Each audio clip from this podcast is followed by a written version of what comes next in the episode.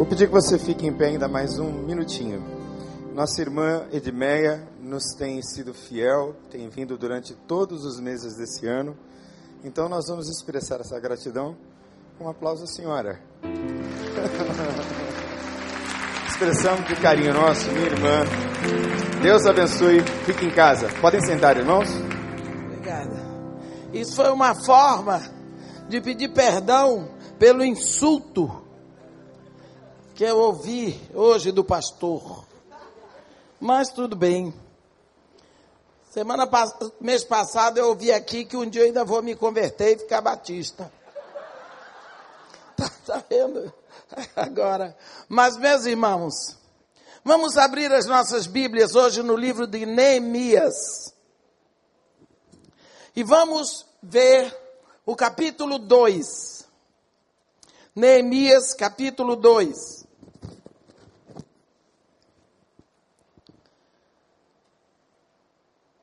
No mês de Nisan, no vigésimo ano do rei Artaxerxes, quando lhe trouxeram o vinho, eu o tomei e o dei ao rei. Nunca antes eu estivera triste na presença dele. Assim o rei me perguntou: Por que está triste o teu rosto, se não estás doente? Não é isto senão tristeza de coração. Temi sobremaneira, mas disse ao rei: Viva o rei para sempre. Como não estaria triste o meu rosto, estando a cidade, o lugar dos sepulcros de meus pais, assolada, e tendo sido consumidas as suas portas pelo fogo? Disse-me o rei: O que me pedes agora? Então orei ao Deus do céu e respondi ao rei: se é do agrado do rei, e se o teu servo achou favor em tua presença, peço-te que me envies ajudar a cidade dos sepulcros dos meus pais, para que eu a reedifique. Então o rei, estando a rainha assentada junto a ele, me disse: Quando, durar, quando tu, durará a tua viagem e quando voltarás? Aprove ao rei enviar-me, de sorte que marquei certo tempo. Disse mais ao rei: Se for do agrado do rei, deem-se-me cartas para os governadores da além do Eufrates, para que me permitam passar até que chegue a Judá. E como também uma carta para Asaf, guarda da floresta do rei, para que me dê madeira para vigas das portas da cidade, do templo, para os muros da cidade e para a casa que eu houver de ocupar. Graças a graciosas mãos de Deus sobre mim, o rei me concedeu meus pedidos. Então fui aos governadores da além do Eufrates e entreguei-lhe as cartas do rei. O rei também tinha enviado comigo oficiais do exército e cavaleiros. Amém.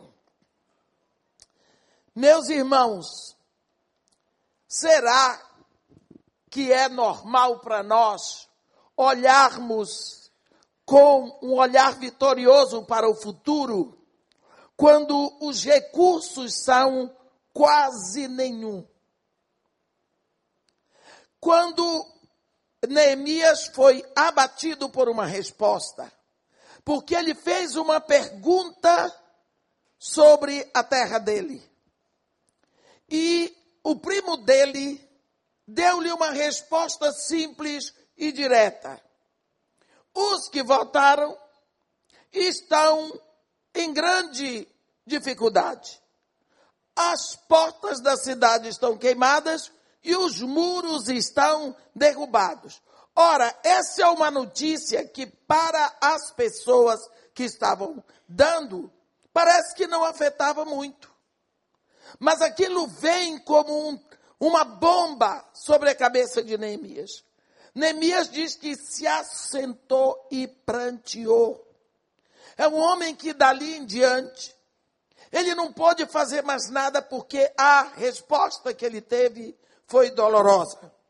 Ora, nós estamos sendo bombardeados de notícias terríveis sobre o futuro do Brasil para 2017, sobre a segurança do Brasil, sobre tudo o que vai acontecer. Quem trabalha numa favela como eu, ouve as ameaças constantes do outro lado de que vai voltar, que vai assolar, que vai acabar tudo, o PP não existe mais, que foi até as Olimpíadas e acabou. Só ouvimos projeções de coisas terríveis que vão acontecer.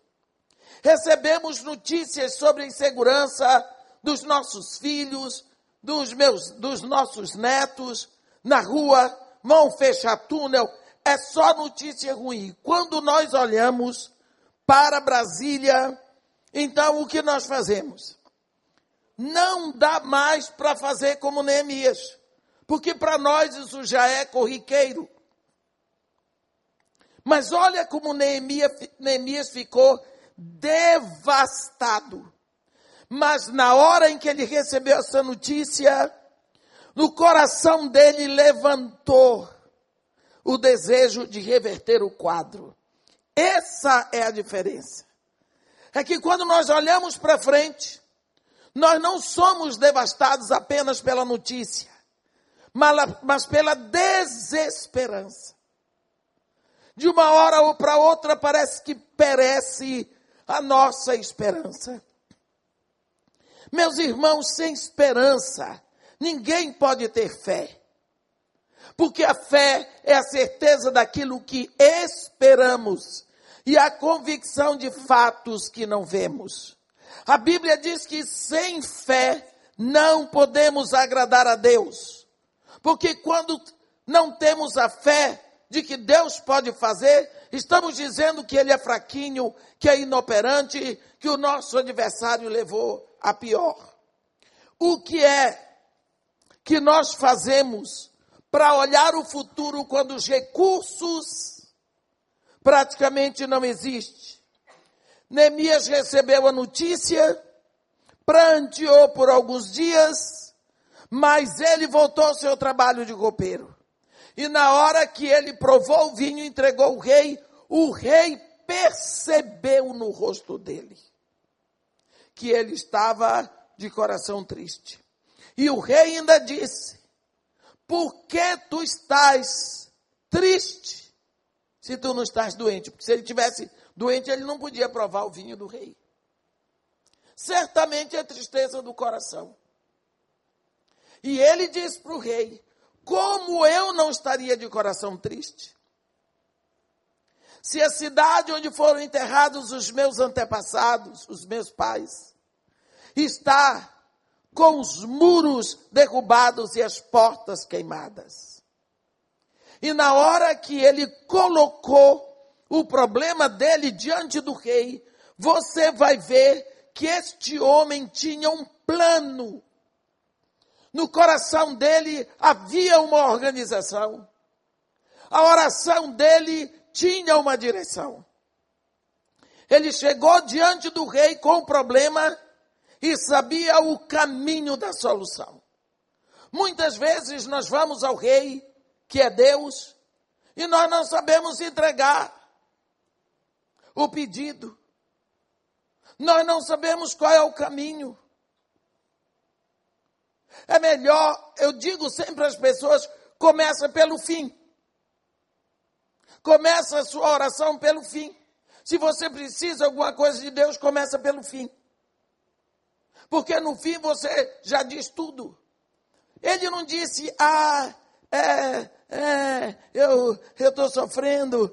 Quando ele disse o problema para o rei, o rei tomou a direção da solução do problema que ele tinha trazido. E o rei imediatamente respondeu para ele: Quando? Quando? Quanto durará a tua viagem? Quer dizer, se tu queres ir, me diz só quanto tempo tu precisas. E ele disse, ele diz, e eu marquei o tempo. aprove ao rei enviar-me, de sorte que marquei certo tempo. Então, ele sabia de quanto tempo ele precisava. Ele sabia o que ele tinha que fazer. Era específica a direção de Neemias: restaurar as portas e levantar os muros da cidade e do templo e fazer uma casa para ele ficar. Então o rei queria que ele voltasse. E quando ele viu que a mão de Deus estava operando na direção do rei, ele apresentou para o rei o que ele ia precisar para fazer isso tudo. Ele precisava da liberação de vistos de viagem. Cartas para os reis que estavam da além do Efrates, para deixar que ele cruzasse. Ele não tinha visto. Ele precisava de passaporte. Ele precisava de documentação. E quando ele disse isso ao rei, ele pediu mais. Ele precisava de material. E ele disse: também preciso de carta para Azaf, chefe, comandante da floresta, para que ele venha a prover toda a madeira que eu preciso para a restauração das portas, dos muros e das, da casa onde eu vou habitar. Então você vê que ele é um intercessor, um trabalhador do reino, organizado. Ele sabe ao rei entregar a sua necessidade. Ele sabe ao rei dizendo que ele conhece aquilo que ele vai fazer. Eu estou cansada, eu já estou meio que irritada de ouvir uma palavra assim, irmã, mas Deus está no comando. Comando coisa nenhuma. Deus está sempre Deus. Deus tem o comando de todo o universo. Mas se Deus me chamou para fazer uma obra, Ele quer que eu esteja no comando. Então sou eu que vou pensar. Sou eu que vou decidir. Sou eu que vou rei para fazer as coisas. Ah, irmã, mas Deus provê. Vá prover se eu não trabalho. Não é? Hoje eu telefonei para uma moça e disse para ela: vai ter com a formiga preguiçoso. Pastora, liga para lá. Dez e meia da manhã estava dormindo. Pastor que dorme dez horas da manhã, para mim é uma vergonha. Não passa uma noite no hospital com uma ovelha. Dormiu. Eu desconfio desse povo preguiçoso. Eu não acredito que Deus chama preguiçoso. Porque quando você olha na Bíblia, Deus sempre chamou pessoas ocupadas. Deus sempre chama pessoas que gostam de trabalhar. E eu disse para ela, ela, oh irmã, onde hoje vai ter com a formiga preguiçoso? Que isso? Você vê esse homem aqui, os recursos dele eram nenhum. Sabe o que foi que ele disse para o rei? Eu gosto disso aqui. Eu gosto do que ele diz. Eu gosto. Ele diz: a cidade dos sepulcros dos meus pais, para que eu, eu a reedifique. Ele disse que ele ia reedificar uma cidade.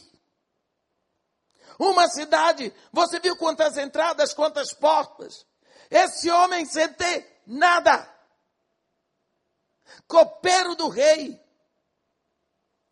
Ele disse: Eu vou reedificar uma cidade. Gente, como é que esse homem olha tão grande? Como é que esse homem tem uma visão tão grande? Como é que esse homem vê uma possibilidade tão vitoriosa quando ele não tinha recursos? Você nunca vai ter a experiência gloriosa de ver Deus operar se você não tiver pensamentos de grandiosidade. Não são pensamentos frívolos. São pensamentos cheios. São pensamentos robustos. Pensamentos para a glória de Deus. Esse homem é um exemplo. Esse homem é um exemplo. Ele viu um futuro glorioso sem ter recursos. E ele ainda diz para o rei: se o senhor me permitir, eu vou reedificar. E parece que ele não era um doido. Ele não era um sonhador vazio. Ele sabia que dependia única, exclusiva, única e exclusivamente dos recursos que o rei ia propiciar. Mas ele sabia que o rei podia, dependia agora do trabalho dele. Quando você vai a Deus, numa situação que parece completamente derrotada. E você não enxerga uma solução, nem vá. Não vá. Porque você não leva para Deus. Você tem que chegar diante de Deus abrindo seu coração. Sua oração tem que ser em verdade, meu irmão. Diga para Deus o que é que você está querendo. Ah, mas se não agradar a Deus, preocupa não. Deus já sabe o que está no seu coração. Ah, mas se não for da vontade de Deus, você também vai saber. Mas você tem que expor o seu coração. Mas é um absurdo. Deus gosta de absurdos. Deus não gosta de pecado. Mas absurdo ele gosta. Ele gosta de pensamentos absurdos. O dia que eu pedi a Deus uma favela, isso é um absurdo, pois ele deu. E eu achei que na hora devia ter pedido era um palácio. Vai que ele dava. Ele dá. Por quê? Ele gosta que seus filhos confiem nele. Olhem para o futuro vendo vitória, sabendo que ele pode todas as coisas. É nessa hora que Deus é seu pai. Ele gosta de ser pai. Deus quer não apenas que você o chame de pai, ele quer que você deixe que ele seja seu pai. Pensa. Quantas vezes você ouviu Jesus chamar Deus de pai? Quando ele ora, lá em João 17, ele chama Deus de pai. O tempo todo. Na cruz é pai. Você nunca viu Jesus Cristo chamar a mãe mas o pai é o tempo todo. Sabe por quê? Porque o desejo de Deus é ser seu pai. Mas nós não deixamos. O que, é que você faz com o pai? Do pai nós abusamos de pedir. Não é? Pedimos que abusamos. Pedimos que abusamos. E ainda agora, eu estava conversando com um pai que veio resolveu o problema de um filho que resolveu que ele quer crescer. E o pai foi levar o menino. Por quê? Porque o problema dele, quem vai resolver? O pai dele. Para crescer. Para tudo. Por quê? Porque pai. O problema não é mais dele. O problema agora está na mão do pai. É o pai que vai resolver, vai se virar. E se ele não conseguir crescer, ele vai cobrar do pai. Então ele está dizendo para o pai: o senhor é pai. Você olha para o pai, vendo no pai a possibilidade de resolver todos os problemas. Neemias, quando foi falar com o rei, eu vou sair do púlpito. Porque quando eu digo umas coisas que não estão tá escritas, por minha conta eu não fico no púlpito. Eu acho que ele fez uma cara mais exagerada, de tristeza e chegou a impressionar o rei. Eu acho que ele deu uma exagerada. Para o rei, para impressionar o rei. Isso é o que eu penso. Pode ser a maldade do meu coração. Mas deu certo. Então, quando você vai a Deus, dá uma exagerada. ajoelha, chora, pede, é seu pai. Jesus Cristo chegou a dizer: entra no teu quarto, não é para ninguém ver. É você só no seu quarto. Fecha a porta. Viu que o negócio é secreto? Ora ao teu pai em secreto. E o teu pai que te ouve em secreto te recompensará. Por quê? Porque é íntimo. Deus não vai fazer fofoca de você. Mas se deixa a porta aberta, qualquer um pode entrar invadir e ouvir o que você quer contar só para o pai. Neemias abriu o coração diante da rainha. A Bíblia diz que o rei estava sentado, a rainha estava do lado. Ele não quis saber, ele falou com o rei, ele não perdeu oportunidade. Ele falou com o rei. E ele foi pedindo, você viu? Você viu o approach de Neemias? Sabidão. Falou para o rei. Primeiro chegou com a cara assim. O rei deu corda e ele disse logo: Como não estaria de coração triste se a cidade do sepulcro dos meus pais está com os muros derrubados e as portas queimadas? E o rei disse logo para ele: Quanto tempo você precisa para ir lá? Se é isso que você está querendo. O rei já sabia. Pela lorota dele, pela lenga-lenga da conversação, o rei sabia, está hum, hum, tá querendo uns dias para ir lá. Concedeu os dias. Aí ele aproveitou, pediu cartas, para os governadores. Tudo bem. E como se fosse pouco, pediu madeira, material para a construção. Olha, se Deus não abençoou o rei ali, Neemias ia levar o tesouro. Porque ele foi, ele foi, ele já tinha previsto no coração dele. Quantas vezes você vai Irmã, eu tenho um chamado de Deus. Eu disse, você não vai, estou esperando por Deus. Eu disse, será que não é Ele que está esperando por você? Que quando Deus chama, a gente vai. Não, mas é que eu estou aguardando.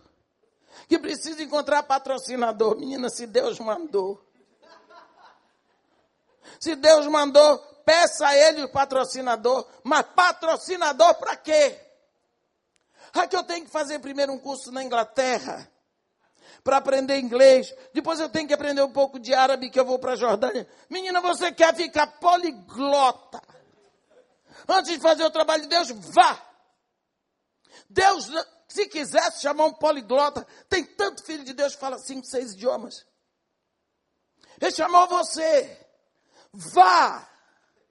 Quando eu entendi que Deus estava me chamando, nunca estudei teologia, Nunca fiz curso de missões urbanas, não sei nem para onde vai. Nunca fiz serviço social. Nunca fiz administração, não sei nada. Está lá 26 anos. Continuo não sabendo. E tem gente que diz, irmã, eu queria ir lá no Dona Marta para aprender com a senhora, ter uma experiência. Como é que se faz um serviço social? Um trabalho assim. Não vai. Por quê? Eu não sei como é. Eu não sei. Se me perguntar como é, eu fico. Eu não digo que fico com vergonha, porque eu não tenho vergonha. Portanto, eu não fico com vergonha, porque eu não tenho. Mas não sei. Mas Deus mandou. Deus chamou as coisas loucas para envergonhar os sábios, as coisas fracas, para envergonhar as fortes, as coisas que não são, para reduzir a nada as que são exponha o rei, exponha ao rei o que está no seu coração. Olhe dentro do impossível e tenha coragem de dizer para Deus: Deus, meu Pai Todo-Poderoso, o Senhor é todo-poderoso. Eu tenho no meu coração esse desejo, assim, assim, assim, assim. Mas eu não tenho como fazer isso, mas o Senhor tem. Então me dá, Senhor. Me dá este morro. Me dá esta favela. E começa a enumerar o que você precisa, mas é muito, é nada. Diante de Deus, nada é muito. Porque Deus tem todas as coisas. Mas não vá com triunfalismo. Não vá com triunfalismo, nem buscando glórias para você. Olhe dentro no impossível, para que eu reedifique. Esse homem estava pensando em trabalho. Muitas pessoas hoje saem de um curso teológico que fazem e eles estão pensando no doutorado. De preferência no Texas. E depois que faz o doutorado, tem que escrever um livro. E depois que escreve um livro, tem que ir para Itacuruçá. Tem que ir para a PIB do Recreio, cuidado. Quer começar por onde o pastor Wander está terminando. Porque eles querem o quê? O púlpito. Eles não estão pensando de ir lá para chique-chique. Eles não estão pensando de ir para os ribeirinhos. Eles não estão pensando em trabalhar. Eles estão pensando no carro, na viagem a Israel. Eles estão pensando no poderio econômico, no nome, no ministério, na grandiosidade. Neemias diz: para que eu a reedifique, o que significa para que eu tire da cinza, para que eu tire do pó e levante. Eu quero trabalhar. Se você quer que Deus lhe dê uma coisa, peça para Ele amor, Ele dá na hora. Fé, Ele dá na hora. Sabedoria, Ele dá na hora. Não peça disciplina, porque vem sem pedir. E peça trabalho. Peça trabalho, porque Ele dá. Ele dá. Mas, irmã, qual é o mistério da sua agenda? Que não tem espaço mais para nada. Você acha que eu sou bonita? A pessoa fica com vergonha de dizer que não. Então eu digo, então não é por isso. É porque quando você se entrega a Deus para trabalhar o reino, se tem uma coisa que não vai faltar é trabalho. Agora, se você estiver definindo o púlpito que você vai, porque eu só vou em igreja que tem mais de 500 membros, e às vezes a igreja é como Sardes. Só tinha um remanescentezinho lá dentro. O resto tudo era lorota. Era morte. Neemias pediu trabalho. Ele expôs o rei a sua visão dentro do impossível. É impressionante esse homem. Eu digo que toda pessoa que tem fé é cara de pau. Porque chega para Deus pedindo a Deus uma visão, vou lhe dizer. Na hora que Neemias ouviu aquela notícia, Deus derramou dentro do coração dele a dor pela cidade, porque aquela dor já estava dentro do coração de Deus. Mas ninguém era sensível o suficiente para isso. Ninguém. Eu pertenço a uma organização de intercessão que existe há muito mais de 40 anos. Nasceu na Austrália. Nós nos reunimos só para orar, com jejum. Tem uma moça aqui, a Denise, que veio falar comigo. O pessoal diz: Mas como que a gente não sabe? Vocês não têm site? Não. Como que não tem site? Qual é o problema? Mas você não. Por quê? Não tem uma blusa? Não. Não tem propaganda? Não. Não tem um hino? Não. Mas como vocês sobrevivem? Orando. Nos reunimos, para o ano ter um congresso de Manaus, nacional, tem congresso internacional, nos reunimos todos para orar, sem fazer barulho. Meus irmãos, intercessão significa a parte mais, in, mais íntima do corpo. Você expõe? Não. As partes mais íntimas do corpo ficam cobertas. Por isso a intercessão. Eu acho lindo no capítulo 10 de, de, de Apocalipse, quando João tinha recebido ordem de escrever tudo. Mas quando o anjo forte, quando os trovões falam, João recebe uma ordem: não escreva o que os trovões disseram. Isso daí não. Por quê? Estratégia de guerra. Se os trovões, se João dissesse, se João escrevesse, o nosso adversário saberia. Então, e trovão fala, capítulo 10 de Apocalipse diz que trovão fala e João entendeu. Então João não escreveu. Por quê? Porque tinha que ficar em segredo. A estratégia de guerra. E como certamente a linguagem dos trovões de Deus é uma linguagem espiritual, e o nosso adversário não tem a interpretação de línguas, porque é dom do Espírito, ele ficou a ver navios e vai ficar. Porque eu também não vou dizer o que é que eu não sei.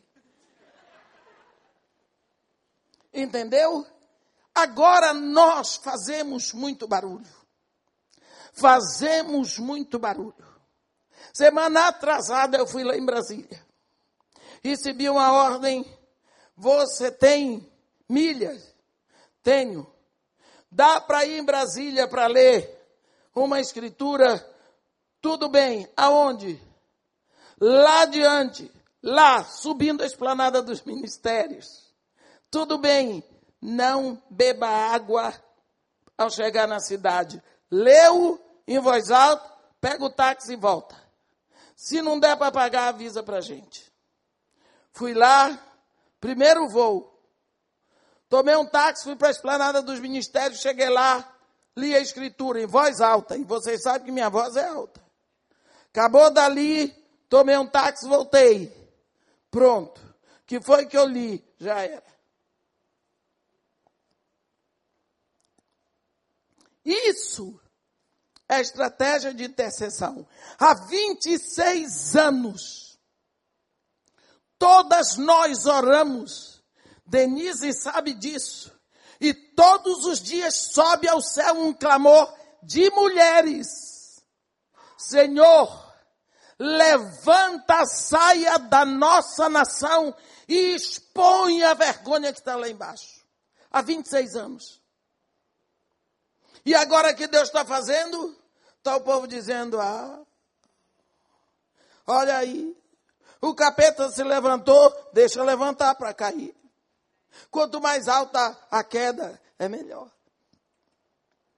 Por isso, nós vemos que a grande maioria do povo brasileiro não está olhando um futuro glorioso. Por quê? Porque acha que os recursos são poucos, mas os nossos recursos são os maiores do universo. Porque Deus tem uma igreja aqui. Deus tem uma igreja que só precisa clamar por eles. Todo o dinheiro do mundo não pode dar jeito no Brasil. Porque o problema do Brasil é caráter. O problema do Brasil é lá dentro. O problema do Brasil é a mentalidade. E é lá que nós precisamos buscar. Se todo o dinheiro voltar para o Brasil, vamos ter problema. Por quê? Porque não sabemos até que ponto os nossos governantes estão preparados para isso. Precisamos orar. Orar. Ir ao rei. Tristes. Por quê? Porque o nosso país está com as portas queimadas. O nosso país está com os muros derrubados. Você sabe o que é isso? Pense o que é você ter uma casa e os muros da sua casa estarem derrubados e as portas não existirem mais. Significa que você está exposto. Todo mundo, todo cachorro vira-lata da rua pode entrar, entrar e sair. Você não tem proteção, você está vulnerável. É isso que significa. A cidade estava exposta. Não haviam barreiras entre a rua e a sua casa. Não é? Às vezes não pensamos nisso. Mas às vezes você não pensa a situação do Brasil. Todo mundo nos jornais lá de fora fala o que quiser no Brasil. E nós temos que ficar ouvindo, porque realmente dois vice-governadores presos em menos de 12 horas. Eu chorei. Eu chorei. É porque ele não merece ser preso, não foi por, causa disso. Tristeza. Tristeza, me doeu o coração. Me doeu o coração de ver um, um quadro desse. E será possível que a gente não pode ir ao rei, que é nosso pai, entristecidos, para pedir a ele os recursos, os recursos para o nosso Estado, para a nossa nação. Nosso país está devastado nossa polícia, o nosso exército. Agora, a Lava Jato também correndo o risco que não há de acontecer. Então, o que é isso? Será que não estão invadindo demais? Será que não estão querendo piorar mais a situação? Lógico, depois de tanta oração, depois de tanta necessidade, nesse momento, você vai ver que no capítulo 1, Neemias orou e, com, e confessou o pecado da nação. Agora, nessa hora, ainda querem fazer o que Deus disse para não fazer sobre o aborto. Então, nós estamos, como diz o ditado popular, no mato sem cachorro. Mas não precisa de cachorro, precisa de Deus. Você pode ter a cachorrada todinha, mas se não tiver Deus, não dá certo. Era nessa situação que estava Judá. Sem portas, exposta, sem muros, exposta, vulnerável. Entre a rua e a casa não havia limite. Esse homem chorou pela sua cidade. Este homem sonhou. Este homem viu possibilidades. E a possibilidade qual era? Que o rei abrisse a porta para ele. E ele colocou na mão do rei: se aprover ao Senhor, eu reedificarei. Eu eu me comprometo. O Senhor provê os recursos que eu não tenho. E eu entro com meus sonhos. Eu entro com meu vigor. Eu entro com meu coração. Eu entro com a minha força. Porque eu tenho a visão. A visão que ele tinha era de um templo a visão que ele tinha era de uma cidade que merecia respeito. Porque uma cidade sem porta e sem muro é uma cidade escancarada. Sem respeito, qualquer um entra, qualquer um sai. E a população está desrespeitada. É mais ou menos isso que está acontecendo com o Brasil. Qualquer um pode devastar, roubar, dizer o que quer. Por quê? Porque quem está lá em cima não ama a nação, porque quem ama não faz assim. Precisamos chegar diante de Deus sabendo o que queremos para entregar para Ele. Ai, irmã, quando eu vou orar, eu fico esperando pelo Espírito. Para ver o que, que o Espírito vai me dizer, hein? Ele não entendeu. Jesus Cristo diz: quando orardes, como é? Quando orardes, dizei. Ele diz: quando orardes, esperai no Espírito. Não. Quando orardes, dizei. Você vai orar. Você vai sabendo o que você vai orar. Você vai orar sabendo o que Deus pode suprir. Você vai falar com seu pai daquilo que você necessita. Eu faço uma lista. Senhor, eu fiz aqui uma lista, mas a autoridade é sua. Nós estamos precisando de carne moída, salsicha, peito de frango, linguiça, ovos, feijão, arroz, leite, nescau, papapavô. Precisamos na casa de Marimarta. Eu quero lhe pedir seguinte: o senhor já mandou dinheiro para comprar.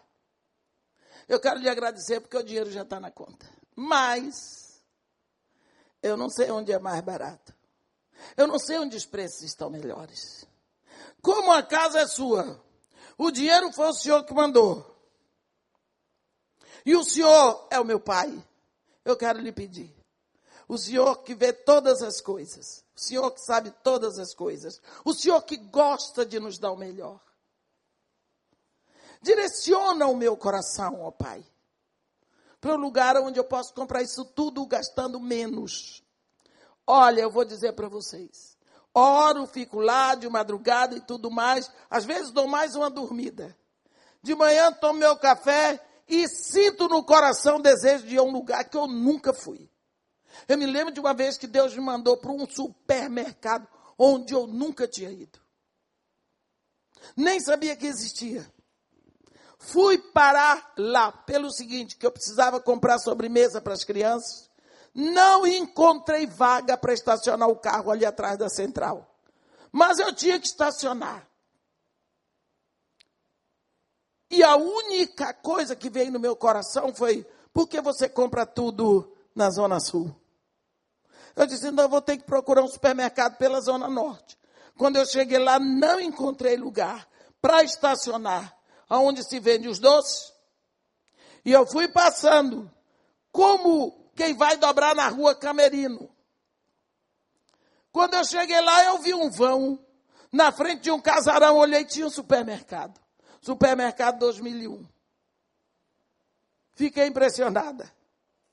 Fiquei impressionada, me tremi todo. Eu disse, então é esse supermercado. Entrei, fiquei impressionada. Naquela época os preços eram bons, agora não sei mais. Para você ver que Deus direciona. Ele nos ensina a suprir as necessidades, sem gastar um absurdo de dinheiro. Mas você pede a Deus suprir as suas necessidades, pega o cartão de crédito e vai para o São Conrado Fashion Mall. Qual é a necessidade que você tem? Quem está com necessidade, não vai para o. Olha, eu fazendo propaganda contra. Não vai para lugar que vende tudo muito caro. Desculpa o povo do São Conrado Fashion Mall. Mas só um exemplo, eu não sei os preços de lá, que eu também não vou, mas ouvi. E a Bíblia diz: não espalharás notícias falsas. Êxodo 23, errei tudo. Está tudo errado, não, não copia não. Deus me perdoe. O, a mensagem é a seguinte: você está precisando economizar, porque vai a um lugar onde tudo é mais caro. É isso. Só isso. Esquece o resto, pelo amor de Deus. Neemias sabia o que ele queria. E ele se submeteu à soberania de Deus. Ele diz: se for do agrado do rei. Esse negócio, desde que Kenneth Reagan escreveu aquele livro, A Autoridade do Crente, o povo está chegando diante de Deus dando ordem. Porque eu tenho direito pelo sangue precioso de Jesus. Tudo que Jesus conquistou lá na cruz é direito meu, é herança minha. Ninguém toma da minha mão, vai. Deus, a cruz de Jesus não é uma arapuca para Deus. Agora, eu sou filho de Deus, Deus tem que fazer o que eu quero, sai daí. Você tem que saber que você é criatura. Sabe o que foi que Deus disse para Moisés? Moisés, o bacana, chegou diante de Deus. Vou ver que fenômeno, que grande fenômeno é esse. E Deus, quando disse, Moisés, tira a sandália dos pés. Porque o lugar em que pisas é santo. Por que tirar a sandália do pé? Porque, meu irmão, Deus criou o meu pé. Mas alguém fez um sapato que me separa do pó. Mas quando eu tiro o sapato, eu boto o pé no pó, eu sou um com o pó. Eu sou pó. Então, tirar a sandália do, do pé é reconhecer que você e o pó são uma coisa só. E Deus não é. Então, eu preciso ter essa posição de humildade, de reconhecimento de que eu sou pó. Então, você vê Neemias chega diante do rei, ele chega vendo no rei alguém que tem que se agradar dele. Se for do teu agrado, eu preciso agradar o rei. Ele precisa ser ouvido. Se ele quer realmente restaurar o que tinha sido derrubado. Ele precisa ser ouvido pelo rei. É tão interessante essa conversa de Neemias com o rei, que a rainha não abre a boca, não dá um pio. Os outros, ninguém nessa hora só tem Neemias o copeiro e sua majestade Artaxerxes. Só isso. E ele diz, e ele derrama o coração, tudo fica resolvido para a reedificação de uma cidade. Ele é um homem organizado. Ele tem planejamento. Quando você vê o pedido dele, a Bíblia diz que na presença de Deus há ordem. Existe ordem. A pessoa chega todo doido para orar. É, e aí, acabou. Está chegando diante da casa do, de quem? Diante da presença de quem? é de Deus. Se você fosse encontrar lá com, não sei mais o nome de quem lá na frente, do Temer, você não ia chegar lá de qualquer jeito, gritando, é, eu vim aqui porque esqueci tudo, nem sei por onde começar. Você não chega assim. Então por que, que você chega diante de Deus de qualquer jeito? Chega lá, senta, respira fundo, se concentra Muitas vezes eu chego e digo, Pai, Pai do céu, Pai Santo, Criador de todos os universos, visíveis e invisíveis. Eu começo a reconhecer o Deus Criador.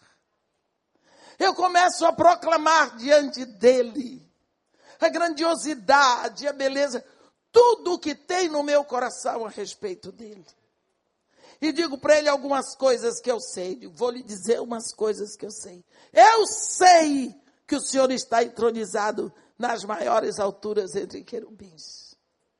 Mas eu sei que apesar de tão excelso, o Senhor ouve a oração da sua preta velha aqui.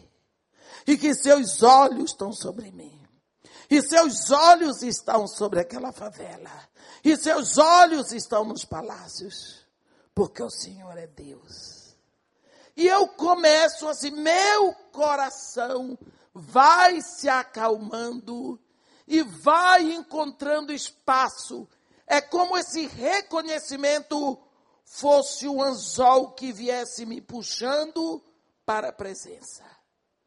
E quando eu já estou acertada, pronta, aí sim começam a vir as ondas da oração.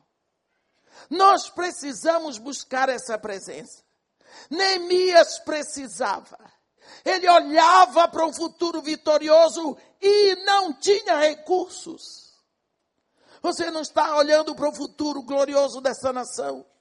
Você não está olhando para o futuro glorioso da sua família. Você tem os recursos.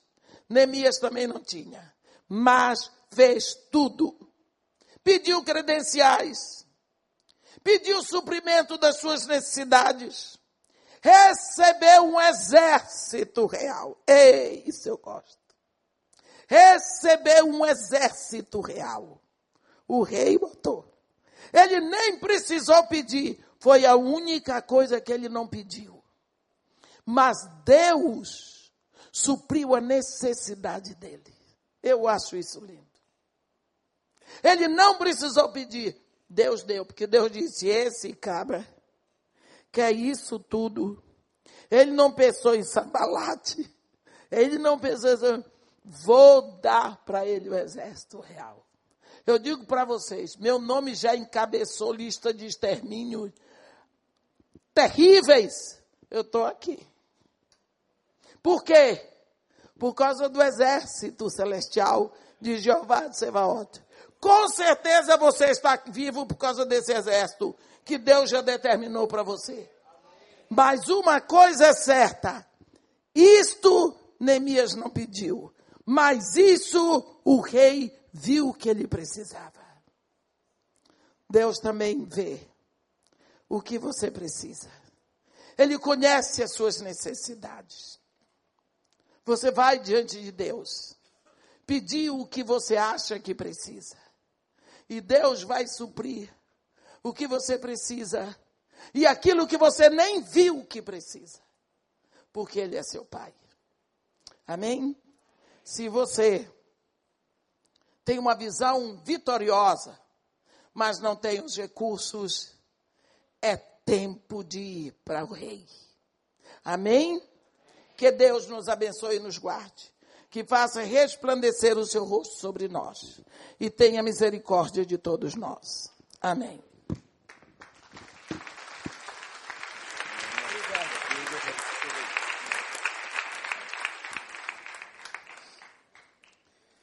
Agora à tarde eu fui visitar uma propriedade de 150 mil metros que um irmão de nossa igreja possui.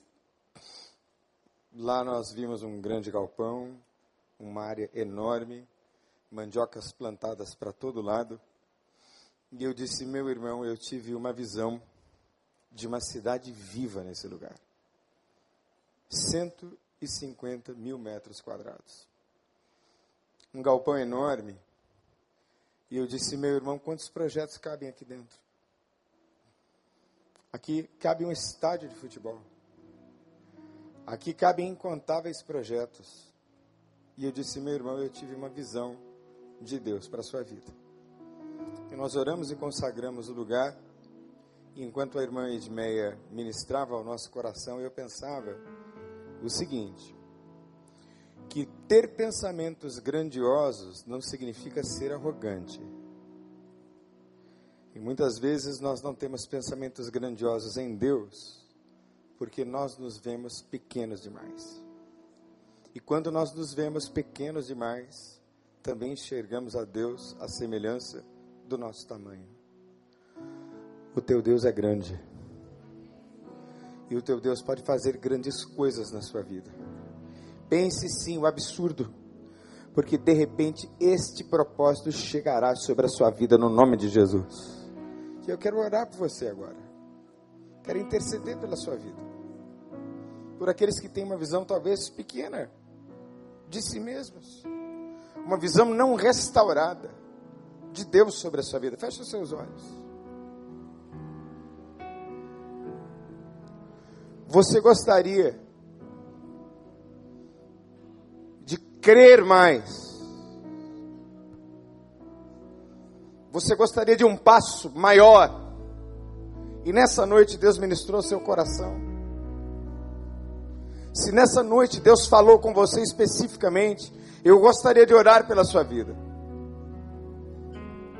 Eu queria que você levantasse uma de suas mãos assim, sim, foi comigo que Deus falou, pastor. Amém, amém. Glória a Deus, glória a Deus, glória a Deus, glória a Deus. Vamos ficar em pé e adorar?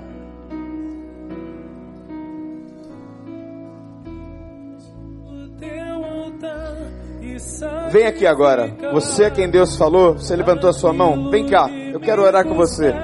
Tu inclinarás os teus ouvidos ao meu clamor.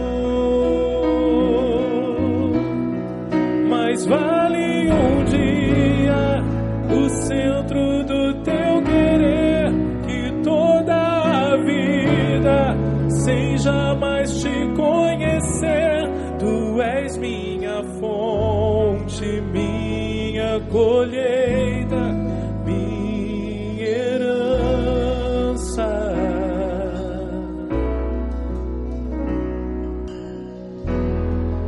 Neste lugar, tu és real.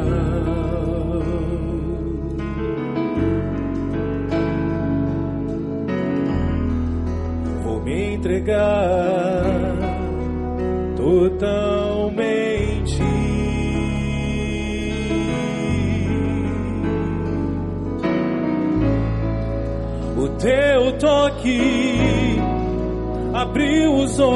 olhos